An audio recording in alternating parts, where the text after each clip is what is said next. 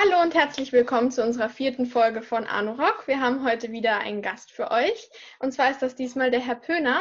Er ist Schulleiter an meiner Schule, also am Friedrich-Rückert-Gymnasium in Ebern. Und ja, wir werden ihn heute einfach ein bisschen ausquetschen, was er so die letzten Wochen für Situationen erlebt hat bezüglich Corona, was da vielleicht die Herausforderungen waren, wie es jetzt im Moment aussieht, was er so alles koordinieren muss. Und ich denke, da wird viel Interessantes für euch dabei sein. Genau, ja, also auch von mir erstmal vielen Dank, dass Sie ähm, heute hier sich zur Verfügung stellen und mit uns reden. Hallo. Unsere erste Frage wäre direkt, wie Sie persönlich diese Herausforderung der Corona-Krise miterlebt haben, auch als die Schule noch lief. Das heißt, wie hat sich sozusagen das so angebahnt und wie, es, wie hat sich dann immer weiterentwickelt, sodass es Sie eben ja, beeinträchtigt hat oder beeinflusst? Wie haben Sie das so mitbekommen von Anfang an? Ja, am Anfang war das Ausmaß der Krise überhaupt noch nicht absehbar gewesen. Ähm, es ging für die Schulen eigentlich am Tag nach den Faschingsferien los. Und es ging zunächst mal um zwei Fragen. Äh, was machen wir mit Schülerinnen und Schülern, die in den Faschingsferien in einem Risikogebiet gewesen sind? Also einem Gebiet, das jetzt plötzlich zum Risikogebiet äh, erklärt worden ist. Und die zweite große Frage war, können die Schüleraustausche in diesem Schuljahr stattfinden? Zu dem Zeitpunkt haben wir eigentlich gehofft, dass sie stattfinden können. Und äh, da haben wir praktisch jeden Tag diskutiert, unter welchen Bedingungen können wir sie stattfinden lassen. Und äh, was wäre, wenn wir sie doch absagen? Welche Kosten würden für die Schülerinnen und Schüler entstehen? Das hat uns mehrere Wochen in Atem sozusagen gehalten. Und die Situation hat sich immer mehr verschärft. Äh, es ist immer mehr die Frage aufgetreten, äh, dass immer mehr Schüler mit irgendjemandem Kontakt hatten, der in einem Risikogebiet äh, gewesen ist. Und äh, auch ähm, im Kontakt mit den Partnerschulen hat sich herausgestellt, beim Thema Schüleraustausche, dass in den anderen Ländern eben die Situation ja auch immer schwieriger wird. Und deswegen haben wir dann am ähm, den 11. März entschieden, dass wir in diesem Jahr keine Schüleraustausche äh, machen werden. Und dann ist es dramatisch weitergegangen. Am Donnerstag äh, habe ich dann Informationen bekommen, dass ein Schüler an der Realschule ähm, äh, infiziert ist und deswegen äh, durften dann am äh, Freitag, den 13. März, alle jene Schüler von unserer Schule, die äh, mit dem Zug äh, aus Richtung Baunach kommen, nicht mehr in die Schule. Und äh, ebenfalls an diesem Freitag, den 13. März, kam dann die Nachricht, dass die Schulen ab dem kommenden Montag ihren Präsenzbetrieb schließen werden. Und dann ja, hatte ich die schwierige Aufgabe, ähm, den Schülerinnen und Schülern äh, und auch den Kollegen übers Mikrofon dann über die Sprechanlage mitzuteilen, dass äh, wir erstmal nicht mehr in Präsenz unterrichten werden in den nächsten Wochen. Also ich kann dazu sagen, ich habe es ja selber miterlebt.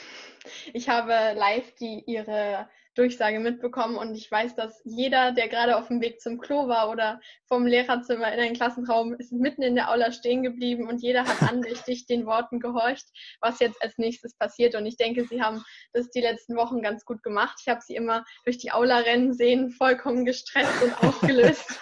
das stimmt, ja. Nein, man muss ja auch dazu sagen, also äh, was jetzt die Schulen anbetrifft, eine solche Situation äh, hatten wir seit der Gründung der Bundesrepublik Deutschland 1949 nicht mehr. Ja, das muss man sich einfach klar machen. Ähm, das ist schon eine ganz außergewöhnliche Situation, dass über einen längeren Zeitraum die Schulen geschlossen werden müssen. Ja, natürlich. Das ist für uns alle sehr, sehr großes Neuland. Aber deswegen, ich finde, Sie haben das sehr gut geregelt. Ähm, dann zu unserer nächsten Frage. Wie sieht denn jetzt im Moment Ihr, in Anführungsstrichen, Schulalltag in der Quarantäne aus? Was müssen Sie so erledigen? Fahren Sie jeden Tag dann trotzdem in die Schule und ähm, rufen von da Eltern und Lehrkräfte an oder wie sieht das aus? Im Prinzip kann man sich das so vorstellen. Äh, das Direktorat und die Oberstufenkoordinatoren arbeiten ganz normal. Äh, wir haben zum Beispiel, äh, nachdem das Staatsministerium ja die Abiturprüfung verlegt hat, bereits einen kompletten neuen internen Plan erstellt ähm, mit entsprechenden Terminen, um die Abiturprüfung mit dem neuen Zeitplan abzuwickeln. Da haben wir doch einige Tage gebraucht, um das entsprechend äh, zu entwickeln. Und auch das Sekretariat arbeitet ganz normal, aber nicht etwas kleinere Besetzung und selbstverständlich halten wir Sicherheitsabstand ein. Also das habe ich ganz klar eingeführt und da versuchen wir natürlich auch die Regeln, die sonst äh, im, äh, ähm, ja, von der Bevölkerung erwartet werden, natürlich auch wir äh, in der Schule umzusetzen. Die Kolleginnen und Kollegen sind tatsächlich alle im Homeoffice und mit denen telefoniere ich natürlich äh, regelmäßig. Und wir sind vor allem intern intensiv damit beschäftigt, äh, den Online-Unterricht zu koordinieren.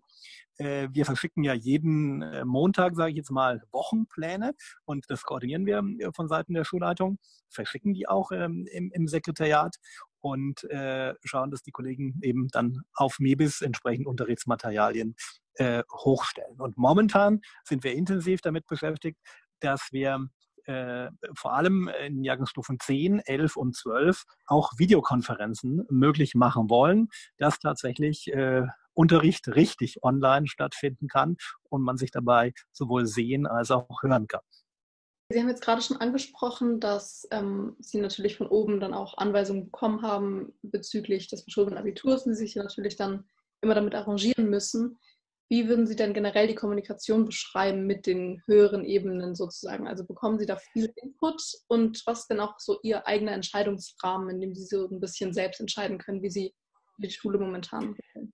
Also ich habe den Eindruck, dass wir sehr gut äh, informiert werden vom Staatsministerium, was allerdings sehr ungewöhnlich ist. Ja, das äh, habe ich früher nicht gemacht und ist einfach äh, der, der, besonderen Situation geschuldet, dass ich tatsächlich schon mehrfach persönlich äh, über übers Internet mir die Pressekonferenz des Ministerpräsidenten angeschaut habe, um die Informationen ganz schnell und aus erster Hand äh, zu bekommen.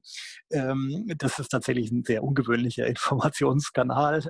Normalerweise äh, informiert man sich nur über die Schreiben des Ministeriums, aber äh, die, aufgrund der besonderen Situation der Krise habe ich das jetzt schon genutzt und äh, bin dadurch manchmal etwas schneller informiert noch, als bis das Schreiben dann des Ministeriums kommt.